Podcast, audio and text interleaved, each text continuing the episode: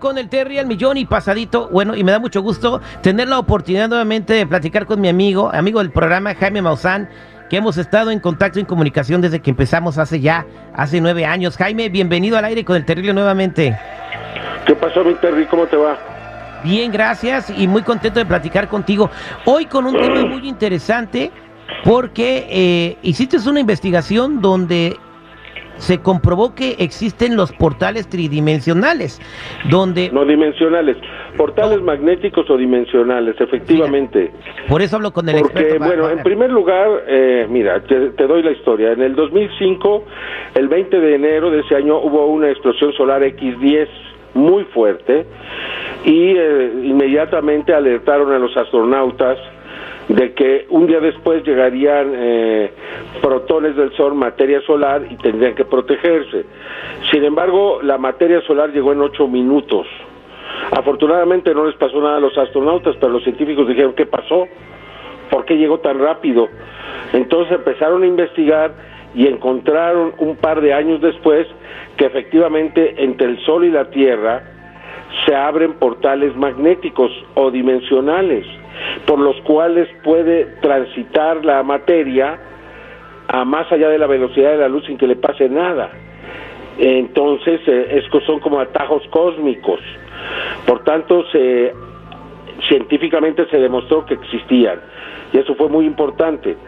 Yo he venido estudiando el volcán Popocatépetl.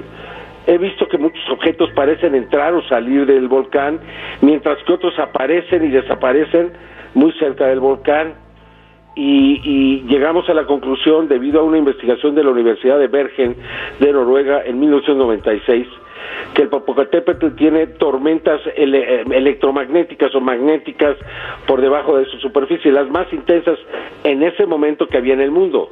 Yo no sé si sigan siendo.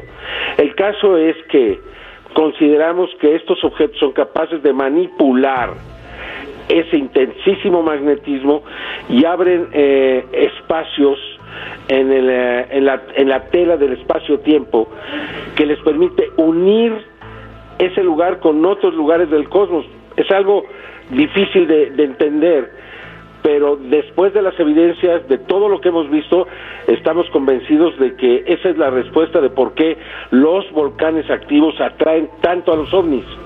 Porque no es solamente en México, en Indonesia, en Japón, en Sudamérica, siempre que los volcanes están activos en Guatemala, aparecen los objetos y es que los objetos utilizan el magnetismo.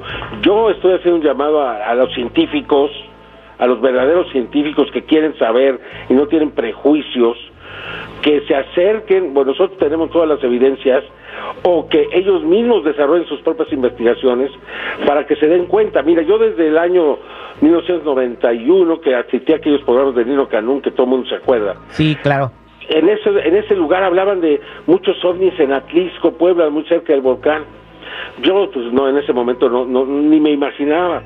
Luego en el 92, un compañero de 60 minutos que se llamaba Miguel Bárcena, era buzo, fue a hacer un buceo de altura al volcán porque había una laguna ahí. Imagínate que había una laguna en el cráter y, y entonces no se pudieron meter porque ya estaba muy caliente y había mucho azufre. Entonces ahí me di cuenta que el volcán estaba ya activo luego se hacia el 94 se incrementa el, número de avistamientos. Claro, no había tantas cámaras ni nada, pero la gente hablaba de lo que veían. Y entonces yo dije, no tarden a ver una erupción del volcán. Y eso yo lo dije en octubre, en diciembre fue la erupción. Antes me dijeron que yo era un sensacionalista, que estaba loco, una maldita. No, siempre, siempre. Y, todo, y todas las ideas que ha dicho a lo largo, a lo largo se, han comprobado. Los expertos dijeron que no, que no iba a haber ninguna erupción. Ajá. Inclusive lo saqué en 60 minutos en octubre del 94 y el 20 de diciembre de ese año el volcán hizo erupción. Entonces, desde entonces he mantenido esta investigación. Tengo ahora una cámara, desde el año 2016 puse una cámara que ve en vivo todo lo que pasa en el volcán y esto me ha permitido acumular una cantidad de evidencias enorme, enorme, enorme.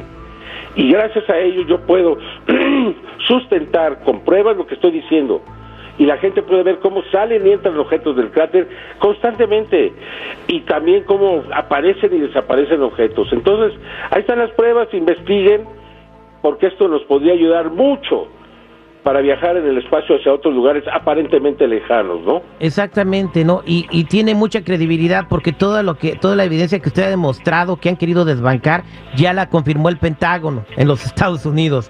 Ah, no, sí, claro, no, claro, claro. Pero nosotros ya vamos un paso adelante. Aquí estamos ya viendo cómo viajan estos objetos a la Tierra. Ya, ya no solamente aceptar que están aquí, ¿no? Este, una desafortunadamente este señor Sean Kirkpatrick el pasado que fue el, 22 de abril, ah, no, 19 de abril, dijo que no tenía pruebas de que existieran, de que hubieran extraterrestres en la Tierra. pues yo tengo kilos de esa evidencia, si quiere que se la demos, y, y, luego dijo que a lo mejor eran los chinos los que tenían esta tecnología. Que le dé gracias a Dios Estados Unidos que no es así, porque si no China estaría dominando el mundo, hermano. Exactamente. Esa tecnología, por favor, hombre, ¿quién la va a tener? Y, y, les, y les sobran ganas de dominar el mundo a los chinos, pero eso ya será otro tema para otro programa. Jaime Maussan, entonces, estas, estos eh, aparatos, estos objetos voladores no identificados que andan en la Tierra, posiblemente usan estos portales para, para desplazarse rápido porque ya conocen esa tecnología. Claro, además tenemos videos que se han grabado en Jerusalén, en Rusia, en Virginia, en los Estados Unidos, donde ves claramente cómo se abren hoyos en el cielo y que empiezan a succionar las nubes. Es impresionante, hermano. ya cuando uno tiene la mente abierta y empieza a ver otras cosas, te das cuenta que eso pasa y que a lo mejor llega un objeto, abre un espacio ahí y se queda ahí abierto y por ahí entran y salen los, los objetos, ¿no? Entonces, creo que es algo este que deberíamos de ver ya con mucho cuidado no es ciencia ficción, es una realidad y pues que la gente que la gente esté enterada, ¿no? Claro que sí, bueno, este aprendimos mucho hoy, este son portales dimensionales, no tridimensionales, son portales magnéticos y esta información y más la va a estar compartiendo Jaime Bauzán contigo en persona en el Grand Theater este sábado para que tú lo vayas a ver y lo conozcas en persona. ¿Qué va a ver la gente ahí contigo, Jaime? Pues todo esto que estoy hablando y mucho más, ¿no? O sea, se han venido presentando una serie de luces en el cielo, señales, eh, figuras que se hacen este, increíbles, hermano, como si fueran los uh, crop circles, eh, lo que pasa en Inglaterra, pero en el cielo es extraordinario. Ya te acuerdas, hace unos años fueron los sonidos, ahora son estas luces, eh, avistamientos, cada vez tenemos casos de objetos más y más y más cercanos, ¿no? Hay muchas pruebas de todo lo que está ocurriendo y pues yo quiero informarle a la gente, pues, vamos a dar una conferencia en The, Grand Theater eh, en Anaheim este sábado 6 a las 7 de la noche, yo los espero y, y pues eh, no sé, yo yo no sé si será una de las últimas conferencias, yo les digo que, que vayan porque la van a pasar sub para que la gente que quiera los pueda adquirir. Muchas gracias Jaime, un placer haber hablado contigo, nos vemos pronto. Órale mi querido Terry, cuídate, bye.